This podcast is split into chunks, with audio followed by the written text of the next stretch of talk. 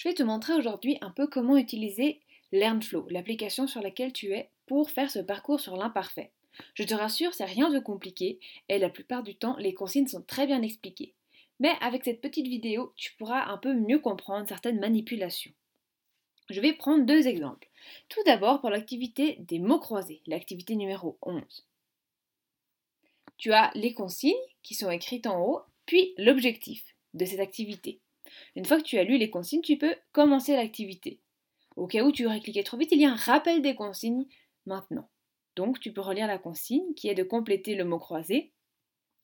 Et donc tu peux euh, cliquer OK et faire l'activité. Une fois que tu as fait l'activité, je ne vais pas la remplir devant toi, mais une fois que tu l'as terminée, tu peux donc aller en haut à droite de ton écran et écrire valider, enfin cliquer sur le bouton valider l'activité. Une fois que tu fais ça, la plupart du temps, une petite euh, image va s'afficher comme ici où tu devras écrire quelque chose. La plupart du temps, c'est le nombre d'erreurs que tu as commises ou alors est-ce que cette activité t'a aidé ou pas à comprendre l'imparfait. Je vais écrire donc ici que tu as fait que j'ai fait zéro erreur. Et donc, je peux ensuite cliquer terminer et valider l'activité. Bien sûr, si tu as fait plusieurs erreurs, n'hésite pas à le mettre, ce n'est pas une honte, c'est pour que nous puissions mieux comprendre où euh, qu'est-ce qu'il faut retravailler? Une fois que tu as cliqué sur terminer l'activité, tu reviens au parcours que tu peux continuer. Il te reste alors euh, un autre exemple que je peux te montrer, l'exercice 13. Ici, tu as la consigne. Cette fois, elle est écrite directement ici, car tu devras faire une fiche. Pour cette fiche, tu cliques sur le petit lien en bleu où il y a la souris.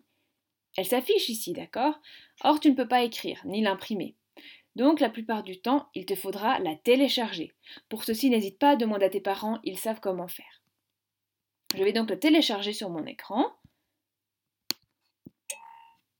Voilà.